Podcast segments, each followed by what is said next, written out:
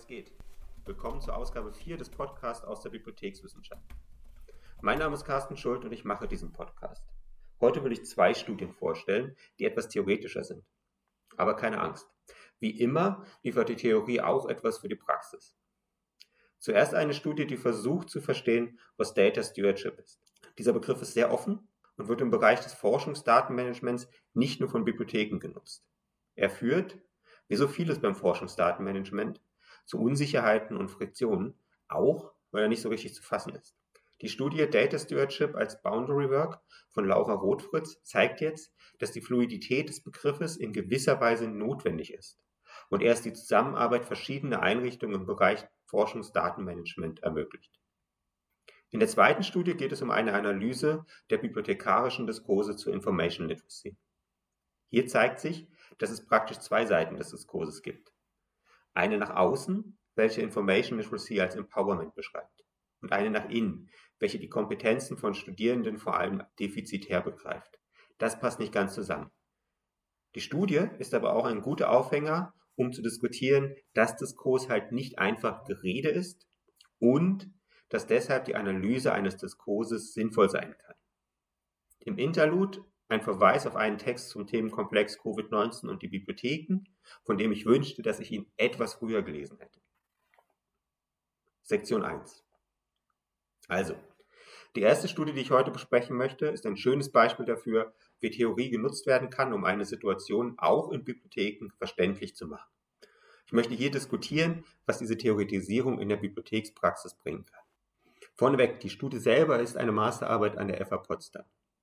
Ich selber nutze hier den Artikel, der diese Studie zusammenfasst. Das ist selbstverständlich nicht perfekt, zumal die Arbeit auch als Nummer 443 der Handreichung zur Bibliotheks- und Informationswissenschaft frei zugänglich publiziert wurde. Aber der Podcast hier heißt ja aus der Bibliothekswissenschaft und man kann hier gut zeigen, auch in der Wissenschaft hat niemand die Zeit, alles zu lesen. Man muss immer auswählen und sich die Zeit genauso einteilen, wie man das in der Bibliothekspraxis auch macht. Ich habe schon mehrfach die Frage bekommen, wie ich es eigentlich schaffen würde, all das zu lesen, was ich lese. Und hier ist jetzt ein Beispiel, wo ich das zeigen kann, indem ich aufpasse, was ich wann lese. Wie viel Zeit ich für einen Text verwende. Auch wie lange ich einen Text lese, bevor ich entscheide, dass er nicht zu meiner jeweiligen Fragestellung beiträgt und ihn sein lasse. Wissenschaftliche Praxis heißt da auch mal pragmatisch vorgehen. Das ist gar nicht so anders wie zum Beispiel in der Bibliothekspraxis selber. Da wird ja auch pragmatisch vorgegangen.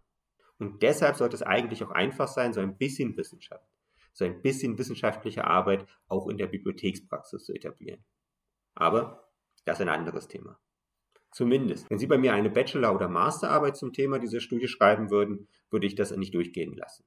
Da müssten Sie die ganze Masterarbeit lesen, um die gesamte Argumentation mit nachzuvollziehen. Aber hier für die Übersicht ist der zusammenfassende Artikel ausreichend, zumal er recht gut ist. Okay, der Text, um den es geht, heißt Data Stewardship als Boundary Werk, stammt von Laura Rothfritz, die auch die Masterarbeit mit dem gleichen Thema geschrieben hat und erschien im Jahrgang 4, Ausgabe 3 2021 der Bausteine Forschungsdatenmanagement. Rothfritz nutzt hier eine Theorie, die sonst in den Kulturwissenschaften oder der Soziologie stark herangezogen wird, um zu verstehen, was Data Stewardship eigentlich ist. Das ist relevant für das wissenschaftliche Bibliothekswesen. Dieses wendet sich ja bekanntlich mehr und mehr der Verwaltung von Forschungsdaten zu. Wir wissen schon, dass das eine fundamentale Erweiterung des Arbeitsgebietes von Bibliotheken darstellt. Bislang ging es darum, schon publizierte Informationen zu sammeln, zu erschließen und anzubieten. Hinzu kam dann in den letzten 25 Jahren auch die Verwaltung des Zugangs zu solchen publizierten Informationen mit dem ganzen Lizenzmanagement von elektronischen Medien und so weiter. Und mit dem Aufbau von Services im Bereich Forschungsdatenmanagement kommt jetzt hinzu, dass Bibliotheken schon beim Entstehen von Daten beteiligt sein wollen. Das ändert viel. Der Vollständigkeit halber, die Tendenz, dass Bibliotheken auch wieder mehr Universitätsverlage gründen, scheint mir nur eine Ergänzung dieser Entwicklung zu sein. Solche Verlage sind ja auch ein Bindeglied zwischen dem Erstellen von Daten und dem Sammeln von publizierter Information. Das Ausweiten der Aufgaben von Bibliotheken hin zum Forschungsdatenmanagement eröffnet ein neues Feld. Eines, das auch noch sehr offen ist. Was genau heißt es denn, Forschungsdaten zu managen? Welche Aufgaben, Infrastrukturen, Arbeit umfasst es und welche nicht. Vor allem zeigt sich auch, dass Bibliotheken nicht alleine auf diesem Feld sind. Mehr noch als beim Sammeln von publizierter Information umfasst das Feld Forschungsdaten mehr Strukturen, deren Aufgaben zumindest noch nicht vollständig etabliert sind. Bei publizierter Information ist einigermaßen klar, was AutorInnen machen, was Verlage machen, was Bibliotheken machen. Aber bei Forschungsdaten ist ja noch nicht mal klar, welche Einrichtungen alles zum Feld gehören. Forschende? Ja. Forschungsförderer? Ja. Hochschulen und andere wissenschaftliche Einrichtungen? Grundsätzlich ja, aber wie genau ist nicht einfach zu klären. Verlage? Nein. Oder doch? Zumindest stellen sich viele große Verlage vor, dass sie dazugehören sollten. Bibliotheken? Wohl ja, sonst würden sie ja nicht den Anspruch erheben. Aber hier und da erheben zum Beispiel auch Archive den Anspruch, im Forschungsdatenmanagement tätig zu werden. Was ist mit denen? Das Feld ist also, sagen wir mal so, fluide. Der Begriff Data Stewardship ist in diesem Feld verankert, aber genauso fluide. Mit ihm wird viel gemeint. Rotfritz bricht dies darauf herunter, dass in den meisten Fällen mit Data Stewardship gemeint ist, dass Verantwortung für Daten übernommen wird. Vor allem Verantwortung in dem Sinne, dass sie nach den bekannten FAIR-Prinzipien erhalten und angeboten werden.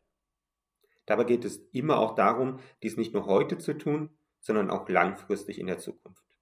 Wie Rotfritz auch nochmal zeigt, geht es dabei nicht einfach um die Langzeitarchivierung, sondern um ein aktives Datenmanagement. Die einzelnen Aufgaben, die sich daraus ergeben und die zum Beispiel auch auf unterschiedlichen Ebenen angesiedelt sind, sollen und können wiederum von unterschiedlichen Einrichtungen unterschiedlich gut erfüllt werden.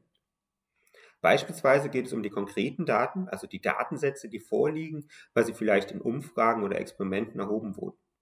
Und gleichzeitig geht es um ihre Beschreibung mit möglichst standardisierten Metadaten. Aber es geht auch darum, Infrastrukturen technisch aufrechtzuerhalten. Oder auch darum, in Netzwerken Standards fortzuschreiben. Oder halt Forschungspolitik zu machen und Policies in Bezug auf Forschungsdaten zu erstellen und weiterzuschreiben. Einiges davon sollten zum Beispiel Forschende besser machen können als andere. Und anderes halt Bibliotheken besser oder Forschungsförderer besser. Diese fluide Situation führt in der Praxis zu Friktionen, Unstimmigkeiten und auch dazu, dass sich verschiedene Personen oder Institutionen in ihrer Arbeit, ihrer Sichtweise oder auch ihren Anforderungen nicht ernst genommen fühlen. Wie kann man damit umgehen? Gängig ist in der Praxis oft, dennoch weiter zu planen und weiterzuarbeiten. Teilweise wird es ja auch erzwungen, wenn es sich um Projekte handelt, die von Drittmitteln finanziert sind und halt immer nur eine begrenzte Laufzeit haben. Da muss man einfach weitermachen. Oder man kann versuchen, mit noch mehr Kommunikation die Friktion aufzuklären. Das kann auch heißen, noch mehr Umfragen und Interviews und Fokusgruppen mit verschiedenen Stakeholdern zu machen, in der Hoffnung, damit noch mehr über deren Anforderungen zu erfahren. Rotkreuz hingegen geht theoretisch vor. Und zwar nicht theoretisch verstanden als wir entwerfen mal ein perfektes System zum Forschungsdatenmanagement, sondern theoretisch verstanden als wir nutzen eine etablierte Theorie, um die Situation zu beschreiben und damit besser zu verstehen.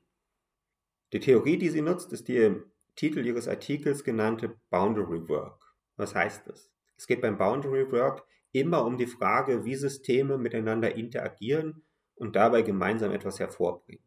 Sei es jetzt ein Objekt, ein Diskurs, eine Infrastruktur oder etwas anderes, irgendwie Greifbares. Systeme sind in diesem Fall Institutionen wie die Bibliotheken, die Forschungsförderer, die Forschung und so weiter. Systeme, das kennen wir von Luhmann, sind immer selbstreferenziell. Sie beziehen sich vor allem auf sich selber, haben also auch jeweils eigene Dinge, an denen sie arbeiten und damit auch eigene Diskurse, Problemstellungen und Sichtweisen. In der Forschung geht es halt darum, Forschung zu betreiben in der Forschungsförderung darum, sinnvoll Geld zu verteilen und Infrastrukturen zu erhalten. In Bibliotheken darum, Bibliotheken zu betreiben, also vor allem Zugang zu Medien zu schaffen. In Luhmanns Systemtheorie haben Systeme noch andere Kriterien zu erfüllen, um ein System zu sein, aber für uns reicht das erstmal. Es gibt verschiedene Systeme, die eigentlich vor allem mit sich selber kommunizieren. Und dennoch kommt es zu Zusammenarbeiten und auch dazu, dass diese Zusammenarbeiten jeweils etwas hervorbringen. Mit dem Begriff des Boundary Work oder auch des Boundary Objects fragt man jetzt danach, wie sowas funktioniert. Wie schaffen es Systeme, trotzdem gemeinsam etwas hervorzubringen, obwohl sie so unterschiedliche Sichtweisen und Diskurse haben? Wie gelingt es ihnen, Tätigkeiten so zu koordinieren, dass am Ende etwas herauskommt? Man sieht, es geht bei dieser Frage erstmal gar nicht darum zu klären, wie man das richtig oder zumindest besser machen kann. Es geht erstmal darum zu klären, wie es überhaupt funktioniert. Man steht quasi vor der Realität und fragt sich, wieso sie so ist, wie sie ist. Weil es könnte auch ganz anders sein, ist es aber nicht. Warum also funktioniert es? Boundary Work ist mit diesem theoretischen Blickwinkel die Arbeit, welche von den einzelnen beteiligten Systemen an einem gemeinsamen Objekt des Cos und so geleistet wird. Was diese Boundary Objects auszeichnet, ist, dass sie immer leicht unterschiedlich verstanden und interpretiert werden. Alle Beteiligten aus allen Systemen nutzen ähnliche oder auch die gleichen Begriffe, um die Boundary Objects zu beschreiben, wenn sie miteinander kommunizieren. Aber Sie verstehen unter diesen Begriffen immer etwas anderes. Der Begriff wird jeweils für das eigene System mit seinen eigenen Diskursen, Problemstellungen und so interpretiert. Die gemeinsame Arbeit über die Grenzen der Systeme hinweg funktioniert nun, weil das Boundary Object immer ein wenig in der Schwebe gehalten wird. Die Interpretation, was es genau ist, welche Probleme es löst, welche Arbeit an ihm geleistet wird, muss immer offen genug sein, damit in allen Systemen ein Verständnis des Boundary Objects stehen bleiben kann. Und gleichzeitig muss es so koordiniert sein, dass am Ende doch etwas Gemeinsames entsteht. Es kann also nicht wahllos unterschiedlich interpretiert werden. Das hat Konsequenzen.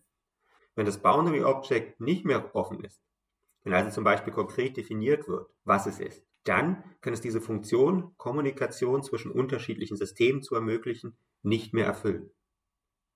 Was dann passiert ist, dass das Boundary Object zum Objekt eines Systems wird, über das dann in diesem System kommuniziert und die Arbeit drumherum organisiert wird.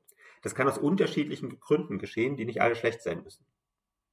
Aber wenn dieser Schwebezustand der Boundary Objects auszeichnet, beendet wird, endet auch die Möglichkeit von Systemen, über dieses jeweilige Objekt miteinander zu kommunizieren.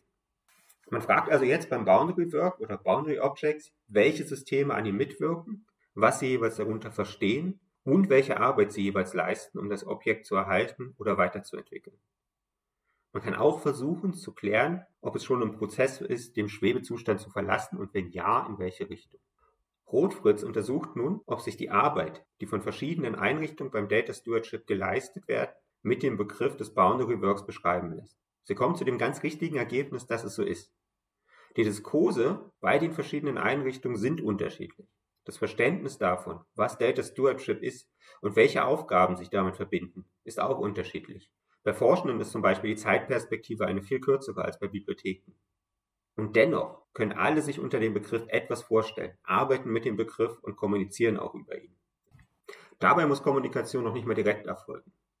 Es reicht schon, wenn Forschungsförderer Policies publizieren, in denen ihr Verständnis von Data Stewardship skizziert wird und auf diese Policies dann in jeweils eigener Interpretation von Bibliotheken oder von Forschenden reagiert wird, beispielsweise mit eigenen Projekten oder auch Verhaltensweisen.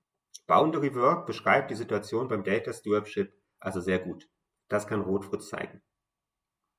Man mag jetzt fragen, was das für die Praxis, vor allem hier die Bibliothekspraxis heißt. Anders gefragt, ist diese theoretische Beschreibung hilfreich? Mir scheint ja. Das ist ein gutes Beispiel dafür, wie Theorie hilfreich sein kann. Zuerst lernt man, dass dieser Schwebezustand beim Data Stewardship oder auch beim Forschungsdatenmanagement, wo alle Beteiligten etwas leicht anderes darunter verstehen, notwendig ist und wohl auch nicht verschwinden wird.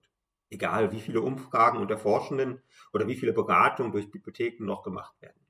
Wenn dieser Schwebezustand verschwindet und klarer wird, was Forschungsdatenmanagement ist, wird es zum Thema eines Systems werden, aber nicht mehr für die Kommunikation zwischen Einrichtungen benutzt werden können. Das erklärt auch, warum eigentlich immer Bibliotheken, Forschende, Forschungsförderer und vielleicht auch Archive ein wenig aneinander vorbeireden oder den Eindruck haben, aneinander vorbeizureden. Es kann in der Praxis schon helfen, das zu verstehen. Forschende werden immer sagen, dass der Forschungsdatenkreislauf, den Bibliotheken immer wieder anführen, wenn sie über Forschungsdaten reden, nicht mit der realen Praxis in der Forschung übereinstimmt. Bibliotheken werden weiter ihre Projekte und Arbeit an diesem Forschungsdatenkreislauf orientieren. Einzelne Einrichtungen werden immer wieder betonen, dass Data Stewardship langfristig angelegt und auch finanziert sein muss, während andere, hier wieder die Forschung und auch die Forschungsförderer, vor allem in Projektzeiträumen denken werden. So muss die Situation sein, damit überhaupt eine gemeinsame Kommunikation und Arbeit am Thema Forschungsdaten und Data Stewardship möglich ist. Das geht nicht zum Beispiel mit noch mehr Beratung weg. Vielmehr, wenn sich zum Beispiel durchsetzt, dass Forschungsdatenmanagement immer langfristig gedacht und finanziert wird, werden Forschende und Forschungsförderer, zumindest solange die Forschung so aufgestellt ist, wie sie es heute ist, nicht mehr mitreden, weil es dann nicht mehr ihre Probleme sind, die dort behandelt werden. Insoweit ist zum Beispiel der Eindruck, der in vielen Bibliotheken beim Thema Forschungsdatenmanagements durchscheint, nämlich nicht richtig ernst genommen zu werden mit der eigenen Arbeit, etwas, das mit dem Status des Forschungsdatenmanagements als Boundary Work zu erklären ist. Alle im System haben diesen Eindruck. Er wird nicht weggehen. Aber er muss dann auch nicht persönlich genommen werden oder als Angriff auf die Bibliothek. Auch nicht auf eine konkrete Bibliothek. Vielmehr muss und kann man damit arbeiten, dass es immer diese unterschiedlichen Verständnisse geben wird. Das heißt zum Beispiel auch, dass man sich immer fragen kann, ob man wirklich noch eine Umfrage braucht, um die Interessen aller Stakeholder abzuholen, wenn sie dann doch nicht erfüllt werden können.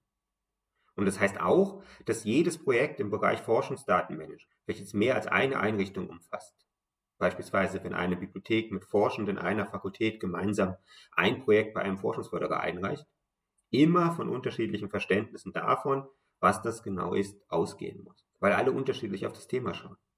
Das wird im Projektverlauf zu Friktionen führen, außer man geht schon am Anfang davon aus, dass es diese Unterschiede geben wird. Mir scheint das alles sehr hilfreich für die Praxis zu sein sowohl was die Planung und Durchführung von Projekten angeht, als auch was die persönliche, individuelle Situation von BibliothekarInnen im Bereich Forschungsdatenmanagement angeht. Das ist jetzt vielleicht eine subjektive Beobachtung, aber mir scheint, dass viele KollegInnen in diesem Bereich immer wieder einmal an der Bedeutung ihrer eigenen Arbeit zweifeln, sich zurückgesetzt fühlen und den Bereich auch oft schnell wieder verlassen.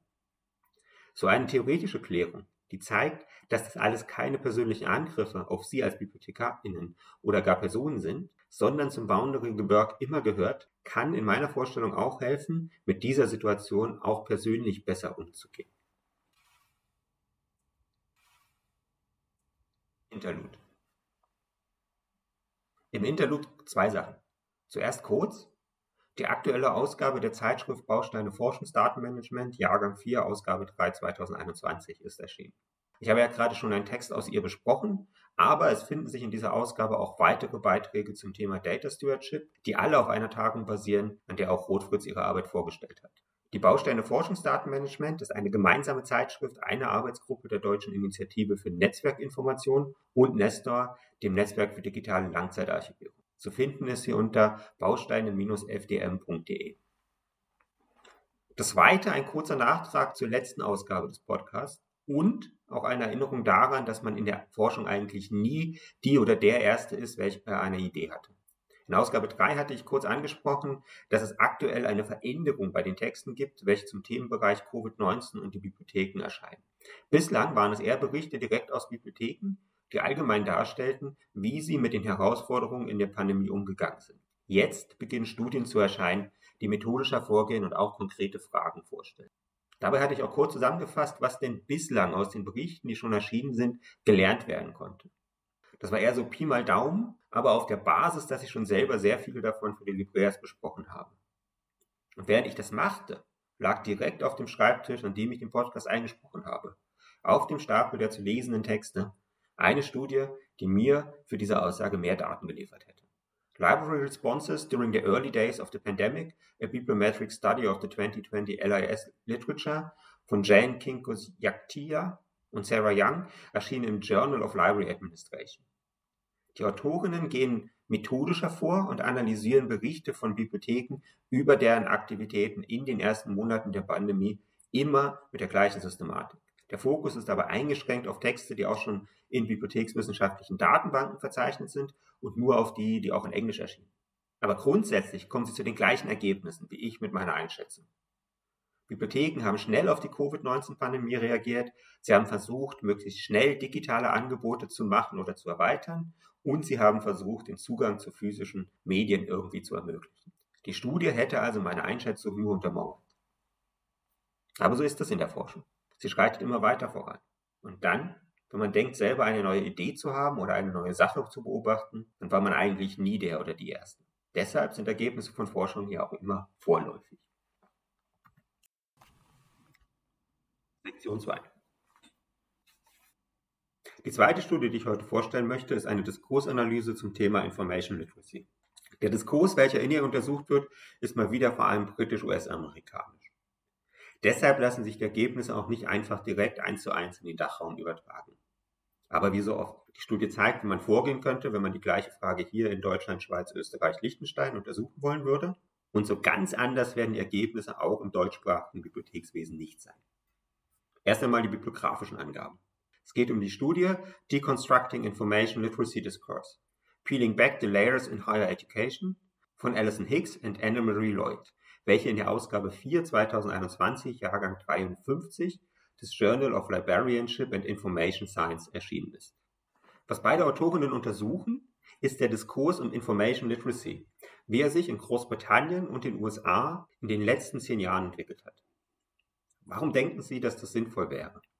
Sie beschreiben eine grundlegende Veränderung dabei, wie in der bibliothekarischen Literatur über Information Literacy geschrieben und nachgedacht wird. Während in den 1990er Jahren, der ersten Zeit, als das Thema aufkam, der Fokus auf dem professionellen Handeln der BibliothekarInnen selber gelegen hätte, hätte sich dies in den 2010er Jahren massiv verändert. In den 1990ern ging es vor allem darum, die Arbeit in Bibliotheken im Bereich Information Literacy als gleichwertig mit der Arbeit in anderen pädagogischen Bereichen zu entwerfen und halt daran zu arbeiten, dass sie es auch wird. Deshalb war die Literatur der 1990er und im Dachraum vielleicht etwas später sehr geprägt davon, verschiedene Modelle der Informationskompetenz zu entwerfen, Kompetenzstufen zu entwerfen und darin orientiert auch Projekte und später feste Strukturen in Bibliotheken aufzubauen. In den 2010ern hätte sich, so Higgs und Lloyd, eine konstruktivistische Betrachtung durchgesetzt. Konstruktivismus als pädagogische Theorie geht davon aus, dass der Aufbau von Wissen und Kompetenzen immer durch die jeweils Lernenden selber geschieht. Sie, die Lernenden, leisten die Arbeit, Wissen neu zu konstruieren, ein schon bei ihnen vorhandenen Wissen anzuschließen und auch immer wieder neu zu interpretieren. Lehrende können diese Prozesse unterstützen, Hilfe leisten, Anregungen bieten oder auch Lernmaterialien, Lernräume, Aufgabe zur Verfügung stellen oder Lernfortschritte spiegeln. Aber der Fokus liegt immer auf den Lernenden. In der bibliothekarischen Literatur zur Information Literacy würde sich diese Wende hin zum Konstruktivismus vor allem in Policy-Dokumenten zeigen, vor allem in Standards. Diese Wende sei die Reaktion auf Erfahrungen aus der bibliothekarischen Praxis, der Weiterentwicklung des Nachdenkens über Information Literacy, aber auch der Versuche, eine gerechtere Variante der bibliothekarischen Angebote in diesem Feld zu etablieren. Die Modelle der 1990er werden immer implizit oder explizit über die Erfahrung der Lernenden in den Information Literacy Schulungen hinweggegangen. Mit konstruktivistischen Ansätzen versucht man nun diese Erfahrung zu inkludieren. Dabei geht es auch um Gerechtigkeit. Während sich also in Policy-Dokumenten eine konstruktivistische Sichtweise etabliert hätte, wäre daneben eine kleine Industrie von Praxisanleitungen entstanden, welche BibliothekarInnen, die Information Literacy Kurse planen oder unterrichten müsste, zur Seite stehen würden. Diese, so zumindest Hicks und Lloyd, seien anders als die Standards. In ihnen wurde kaum konstruktivistisch gedacht, sondern sehr klare Aussagen dazu gemacht, was zum Beispiel wann und wie zu unterrichten ist. Die beiden AutorInnen wollen jetzt diesen Diskurs, der sich in all diesen Dokumenten zeigt, untersuchen. Ein paar Worte zum Begriff Diskurs. Dieses Wort wird ja gerne mal verwendet, ohne dass so richtig klar ist, ob es zum Beispiel einen Unterschied zwischen Diskussion und Diskurs oder zwischen Meinung und Diskurs gibt. Aber selbstverständlich gibt es die. Zumindest, wenn man von einer Diskursanalyse reden möchte. Dann nämlich ist der Diskurs die Anordnung von möglichen Aussagen in einem Diskursraum. Der Diskurs ist das, was zu einem bestimmten Zeitpunkt zu einem bestimmten Thema gesagt werden kann. Und zwar so gesagt werden kann, dass es von anderen, die am Diskurs teilnehmen, auch akzeptiert wird. Das ist wichtig. Es muss einen gewissen Wahrheitsgehalt haben für die, die im Diskurs sind. Ansonsten kann man alles sagen. Aber der Diskurs umreißt, was gerade sagbar ist. Man kann sich das als Raum vorstellen, der von diesen möglichen Aussagen umrissen wird. Und alles, was sich in diesen Grenzen sagen lässt, ist Teil des Diskurses. Alles andere nicht. Wichtig dabei, und darauf werde ich immer Wert legen, ist, dass alle Diskurse Auswirkungen haben. Sie sind nicht einfach Aussagen, sondern sie bestimmen, was gedacht werden kann und was nicht gedacht werden kann. Und das hat reale Konsequenzen. Bei Michel Foucault, auf den immer wieder zurückgekommen wird, wenn es um Diskursanalysen geht, geht es vor allem um Sexualität, Geschlechtsidentität und Identität von Ausgegrenzten. Zum Beispiel beschreibt er, wie sich verändernde Diskurse darum, warum Menschen kriminell oder verrückt würden, auch dazu führte, dass sich Gefängnisse und Psychiatrien änderten. Mit der Veränderung der Diskurse wurden auch andere Gefängniszellen gebaut oder neue Therapien erfunden. Nur durch das Entstehen von Diskursen, die das sogenannte Verrücktsein als eine Krankheit verstanden, wurde es auch überhaupt möglich, dafür medizinische Therapien zu entwickeln. So krass nehmen bibliothekarische Diskurse nicht Einfluss. Aber auch hier. Diskurse bestimmen, was als wichtig und nicht wichtig angesehen wird. Wofür Ressourcen, zum Beispiel Arbeitszeit, verwendet wird. Was als Problem angesehen wird, das angegangen werden muss. Oder was nicht als Problem angesehen wird. Diskurse haben also auch immer Einfluss auf, sagen wir mal, in der realen Welt. Obwohl sie auch zur realen Welt selber dazugehören. Okay, zurück zur Studie. Wie gehen Hicks und Lloyd vor? Sie wählten zuerst vier Standards für Information Literacy aus, welche aktuell im bibliothekarischen Diskurs in Großbritannien oder den USA relevant sind. Anschließend insgesamt 16 Bücher, die sich zwischen 2010 und 2020 erschienen, explizit auf mindestens einen dieser Standard bezogen. Aus diesen Büchern wurden die Introductions verwendet. All diese Dokumente wurden nun gelesen und daraufhin kodiert, was sie über die Lernenden und deren Position sagen. Oder anders gefragt, wie sich in diesen Dokumenten vorgestellt wird, was Lernende sind, was sie können, was sie sollen, was sie dürfen. Was zeigte sich dabei? Vor allem Widersprüchliches. Für Higgs und Lloyd gibt es mindestens zwei Diskurse, die in diesen Dokumenten zu sehen sind. Und die beide ihre Gültigkeit haben müssen, sonst würden sie ja nicht mehrfach beschrieben werden und quasi als Wahrheit gelten. Vor allem die Standards selber würden eine konstruktivistische Perspektive einnehmen, aber nicht nur. In den gleichen Standards können sich Aussagen finden, welche Information Literacy vor allem als Empowerment beschreiben, mit dem Lernende in die Lage versetzt werden, eigene Entscheidungen über Informationen zu treffen. Hm. Gleichzeitig Aussagen, die Information Literacy als aufeinander aufbauendes Wissen beschreiben, das Schritt für Schritt gelernt werden müsste. Dennoch, die Standards beschreiben die Lernenden durchgehend als kompetent für ihre eigenen Entscheidungen und auch für ihr eigenes Lernen. Standards werden von Hicks und Lloyd als Dokumente beschrieben, die nach außen gerichtet sind, raus aus dem Bibliothekswesen. In den Einleitungen zu den Büchern allerdings, die sich mehr an die Bibliothekspraxis selber richten und zeigen sollen, wie die Standards umgesetzt werden können, zeigt sich ein anderes Bild. Hier werden Lernende vor allem als defizitär verstanden. Ihnen würden die Fähigkeiten fehlen, sich in der Informationsflut zurechtzufinden und auch die Fähigkeiten, sich die Kompetenzen zur Navigation in dieser Flut selber anzueignen. Auch die notwendige Kritikfähigkeit würde ihnen fehlen. Hicks und Lloyd beschreiben diese Texte, diesen Diskurs als nach innen gerichtet, in das Bibliothekswesen selber hinein. Der Unterschied zwischen diesen beiden Diskursen ist auffällig. Was heißt er für die Praxis? Für Hicks und Lloyd ist klar, dass die von den Standards angestrebte Wende hin zu konstruktivistischen Vorstellungen sich in der Bibliothekspraxis selber nicht zeigt. Vielmehr, falls denn den Büchern, die sich ja als Anleitung verstehen, auch gefolgt wird, würde die Praxis Gefahr laufen, Lernende weiter zu marginalisieren, weil deren Erfahrung im Umgang mit Informationen, die sie ja schon haben, bevor sie in Information Literacy Schulung kommen, ignoriert wird. Zudem laufen sie Gefahr, unwirksam zu sein. Schulungen, die davon ausgehen, dass die Lernenden vor allem Defizite hätten, die von der Bibliothek behoben werden müssten, sind wenig wirksam, insbesondere wenn diese Defizite gar nicht bestehen. Und genau deshalb ergab sich ja eigentlich die Wende hin zu konstruktivistischen Ansätzen. Mir scheint aber auch, dass sich durch diese zwei Diskurse zeigt, dass die Praxis und die Policy-Dokumente wieder einmal weit auseinander liegen. Das ist im Bibliothekswesen nicht ungewöhnlich. Die, die in der Praxis etwas tun, scheinen an einem Diskurs orientiert zu sein, der sich bislang wenig geändert hat. Während die, die sich mehr Gedanken über das Thema machen, sich heute an einem anderen Diskurs orientieren. Das kann gut Gründe daran haben, dass Policy oft von Personen aus der Leitungsebene oder manchmal auch aus der Forschung geschrieben wird, während die Praxis eher getragen wird von Personen unterhalb der Leitungsebene. Diese Ebenen bestimmen offenbar mit, was als Problem oder veränderungswürdig angesehen wird. Auch wie Personen, in diesem Fall Lernende, verstanden werden. Und, da Diskurse ja wie gesagt einen Effekt in der Realität haben, werden sie auch einen Einfluss darauf haben, was als sinnvolle Nutzung von Ressourcen angesehen wird. Beispielsweise kann die Leitung es vollkommen sinnvoll finden, Arbeitszeit für Workshops zu verwenden, in denen versucht wird, Lernmaterialien für Information Literacy Schulungen zu erstellen, die konstruktivistisch die Lernenden dabei begleiten sollen, selber Kompetenzen aufzubauen. Und gleichzeitig können Personen aus anderen Ebenen diese Workshops jetzt als Verschwendung von Arbeitszeit ansehen, da sie die Lernenden als defizitär wahrnehmen, also als Personen, denen eh die Kritikfähigkeit fehlt, um selber Kompetenzen zu entwickeln. Und das hat dann selbstverständlich Konsequenzen, zum Beispiel darin, ob die Ergebnisse aus solchen Workshops überhaupt genutzt werden.